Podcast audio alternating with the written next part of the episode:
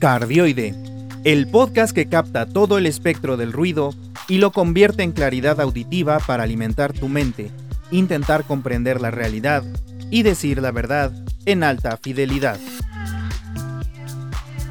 Bienvenidos a este séptimo episodio de Cardioide, el podcast para alimentar tu mente, comprender la realidad y las verdades de la vida. Soy Manuel Alejandro Torres y soy su anfitrión en este espacio que nació para difundir el pensamiento crítico, la racionalidad y la libertad.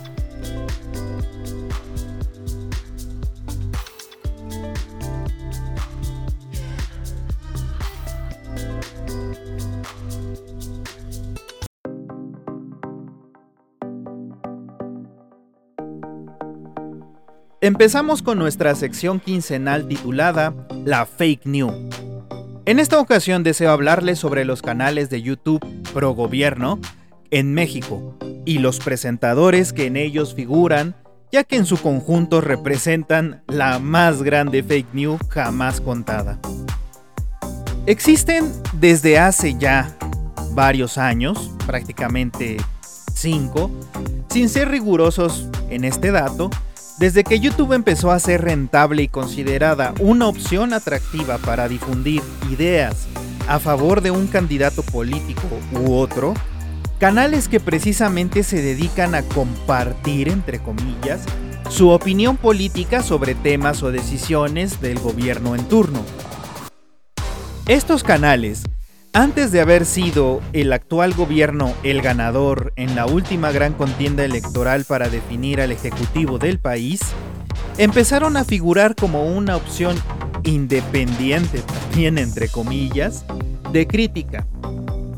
Varios de sus presentadores son ahora activos miembros del partido gobernante, y algunos hasta parte de gobiernos de este y están en todo su derecho de perseguir los puestos de elección popular que deseen, así como ser recomendados para tal o cual puesto.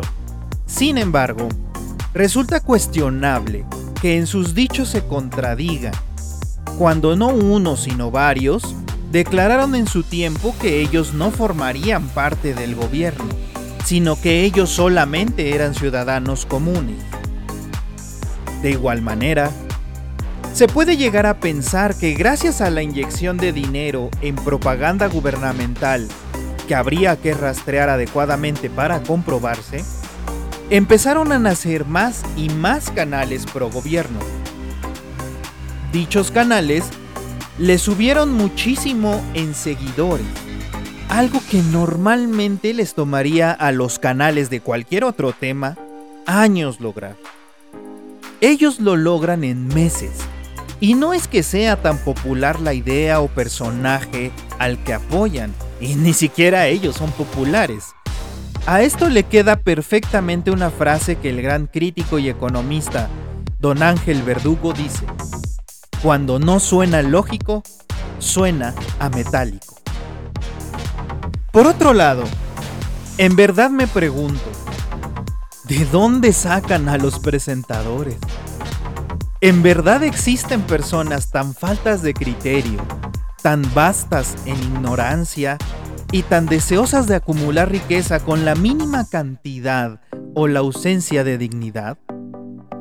Y es que, como dice la expresión popular, tiro por viaje, dicen diariamente y a veces más de una vez al día, fake news a diestra y siniestra Estoy asombrado de la poca dignidad personal, honradez intelectual y el enorme amor por el ingreso fácil que estas personas tienen.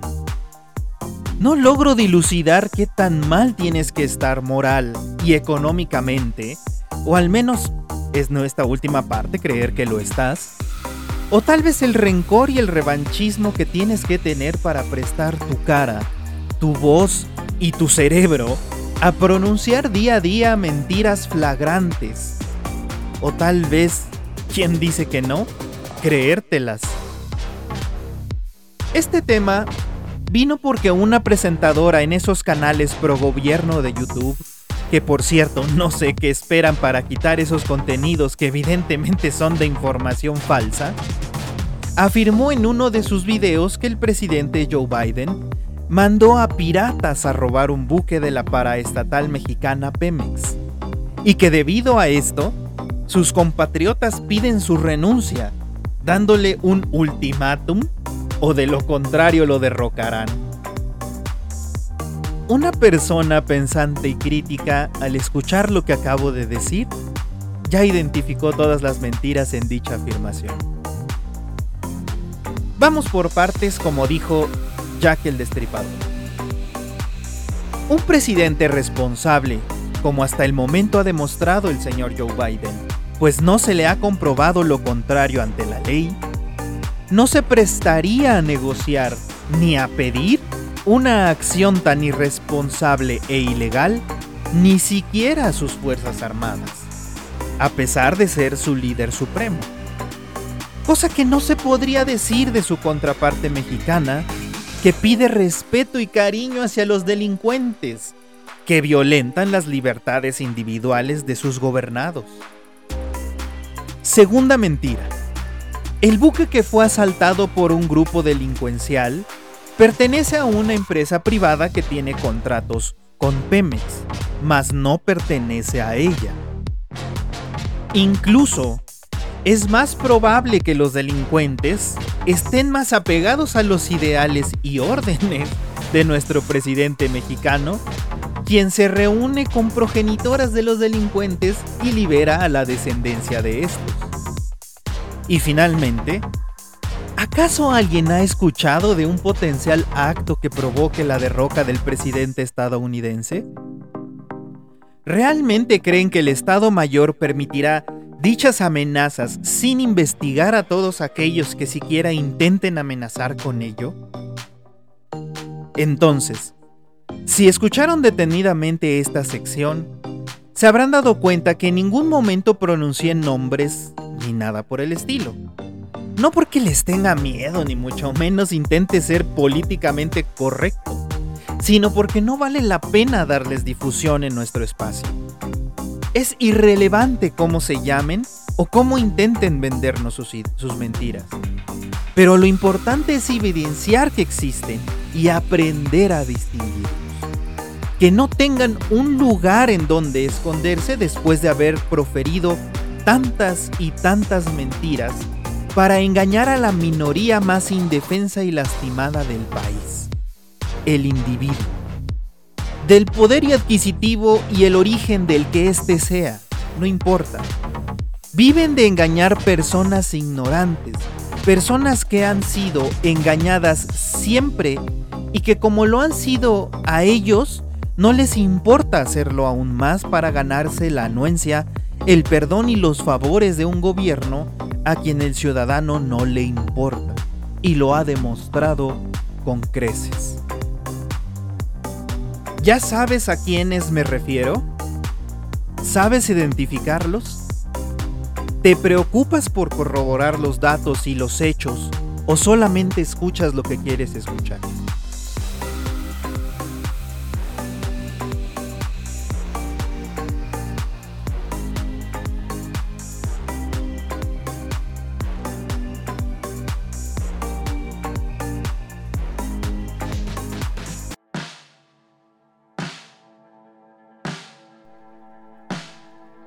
Iniciamos nuestra sección En mi opinión. En esta ocasión me gustaría hablarles de una de las libertades y temas más usados políticamente, y que sin embargo es válido en sí mismo. Las preferencias sexuales. Es ya un tema bastante conocido, al menos en países occidentales y naciones que desean ser más occidentales. Un tema, lamentablemente, secuestrado por corrientes políticas de todos los espectros, pero que realmente no lo entienden. Solamente lo toman como bandera para obtener votos sin comprender por qué es algo importante. Para quien es ya cercano a las ideas de la libertad en todos sus sentidos, tanto económico como político y social, comprenden que la libertad de poder asociarte con quien se desee para satisfacer las necesidades sexuales de cada persona, así como asociarse para la formación de los grupos más pequeños de la sociedad, y en la que es construida esta misma, la familia. Las personas que no entienden la importancia de defender las libertades relacionadas con el tema sexual y afectivo, se les puede explicar de esta manera. Si se permite que cualquier persona, o aún más peligroso, cualquier gobierno, nos diga con quién podemos tener relaciones afectivas, entonces no estaríamos muy lejos que nos diga qué comer, qué beber, cómo comportarnos, es decir, de controlar cada uno de los aspectos de nuestra vida como si de entes sin voluntad y cerebro nos tratásemos. Otro aspecto de la vida que aún hoy está en una discusión muy acalorada en varios países occidentales es la conformación de familias homoparentales, es decir, la adopción por, personas del mismo sexo. No solamente atenta contra la libertad del individuo en su deseo más elemental de formar una familia o de heredar sus conocimientos a la, de, a la siguiente generación, sino que la prohibición de esto atenta también contra la salud y el mejoramiento de la sociedad en su conjunto. Hablo de sociedad no como un valor máximo o el tan prostituido y perverso término de bien común, sino como un conjunto de individuos que por voluntad propia establecen relaciones de todo tipo entre ellos para poder lograr sus objetivos personales y racionales. Entonces, volviendo al tema de la adopción, si a las parejas del mismo sexo o de la preferencia sexual que sea hacia cualquier humano, les impedimos formar esos lazos emocionales, así como la formación de nuevos individuos, sobre todo por la gran cantidad de bebés que son abandonados día a día, entonces estaremos contribuyendo a que más individuos sin atención, sin los lazos afectivos y sin la posibilidad de formarlos, se integren hacia la sociedad, haciéndola cada vez más peligrosa para todos los que en ella se encuentren.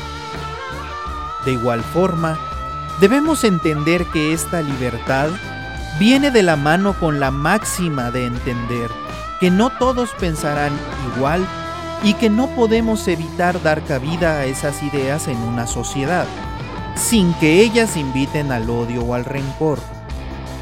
Quien ha sido privado de esas libertades no tiene derecho, por más que lo haya sufrido, a ejercer las mismas restricciones o limitaciones a las cuales se le sometió a él o a ella. La libertad es absoluta y para todos es así como, en este día y en este mes dedicado a la diversidad sexual, me dirijo a ustedes con la invitación a pensar en la libertad en todas sus formas, pero también en la responsabilidad que ella misma conlleva, pues la libertad no puede, no se puede pedir si al mismo tiempo esos grupos que la piden se la niegan a uno o más de los individuos que los conforman o con los que se relacionan en cualquier forma. ¿Te has puesto a pensar seriamente sobre la adopción homoparental y las libertades sexuales de todos los individuos de tu sociedad? ¿Amas la libertad tanto para ti como para los demás?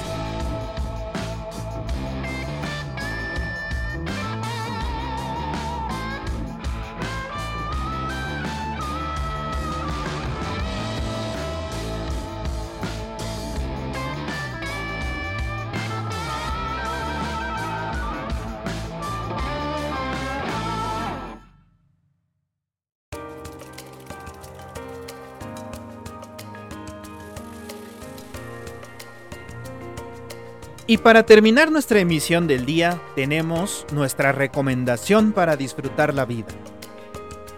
En esta ocasión y siguiendo un poco con la vibra de la sección anterior, hablaré del disfrute sexual. Es importante que cada uno de nosotros nos informemos sobre el disfrute sexual, pero no solamente para nuestro propio beneficio, sino para el de nuestra pareja. Porque como bien lo planteó Ayn Rand, la pareja representa eso que más admiramos, las virtudes que tenemos en gran aprecio o a las que aspiramos. ¿Acaso no sería un gran gesto recompensar lo que aportan a nuestras vidas? La información para poder disfrutar plenamente del acto sexual no lo es todo. También debe haber una serie de factores afectivos que sin duda hacen de dicha actividad aún mejor. Es por ello por lo que también debemos atender nuestros problemas o nuestras limitaciones afectivas y nuestro estado de ánimo para poder disfrutar a plenitud, sin permitir que la actividad sexual domine nuestras vidas, pues esto ya es un acto de dependencia más que de disfrute o de generación o, afianzamiento de lazos personales. Desde que existimos en la faz del planeta, los grupos humanos han utilizado el sexo no solamente como parte de su función básica de reproducción y supervivencia de la especie, sino también como un generador de lazos de diverso tipo, así como también de disfrute. Desde la creación de alianzas entre grupos o personas a través del sexo, hasta el placer de tenerlo para disfrutar de la pareja con quien estemos en ese momento, esta actividad es parte fundamental del ser y del sentir. Los invito a que continuemos derrumbando las barreras que nosotros mismos le hemos puesto a la sexualidad para poder disfrutarla, vivirla y aprovecharla a plenitud como cada uno de nosotros desee. Claro que, siempre recordando con importante un importante precepto básico de la libertad, sin lastimar a terceros. ¿Ya te has informado sobre tu sexualidad y la de tu pareja?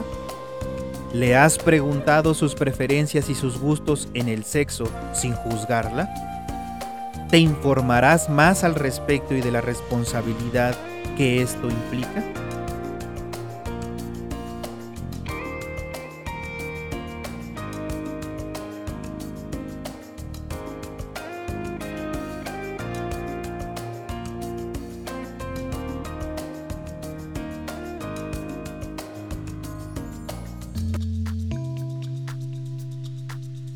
Espero que les hayan agradado los temas que tratamos hoy aquí.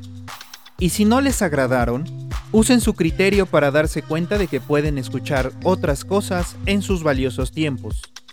Quienes deseen hacer críticas objetivas y fundamentadas son bienvenidos a hacerlas en nuestras redes sociales. Estamos en la plataforma RSS como Cardioide Podcast. Con este mismo nombre puedes encontrarlo en Spotify, Apple Podcasts, Google Podcast, en Facebook como Cardioide Podcast, en Twitter como arroba Cardioide Podcast, sin la última T, porque no daba más espacio a la plataforma. También puedes acceder al Patreon del canal para tener acceso previo al podcast y que puedas opinar del mismo, para ver tus sugerencias y comentarios en la siguiente versión del mismo. Ahí hay diferentes niveles que tienen, además del acceso previo al episodio, una serie de información como análisis de datos, gráficos y tablas que se use para los episodios, mercancía del canal y objetos impresos en 3D del canal que yo mismo fabrico. E incluso podríamos organizar encuentros y varitas para compartir ideas, opiniones y pasatiempos en un ambiente amistoso y de respeto. Les comunicó desde este lado de la emisión de datos Manuel Alejandro Torres. Los invito a reflexionar lo escuchado aquí y les deseo un excelente fin de semana. Disfruten mucho la vida. Lo más seguro es que solamente tengamos una y que no exista nada más allá. Las acciones aquí y ahora determinan nuestra realidad y nuestro futuro.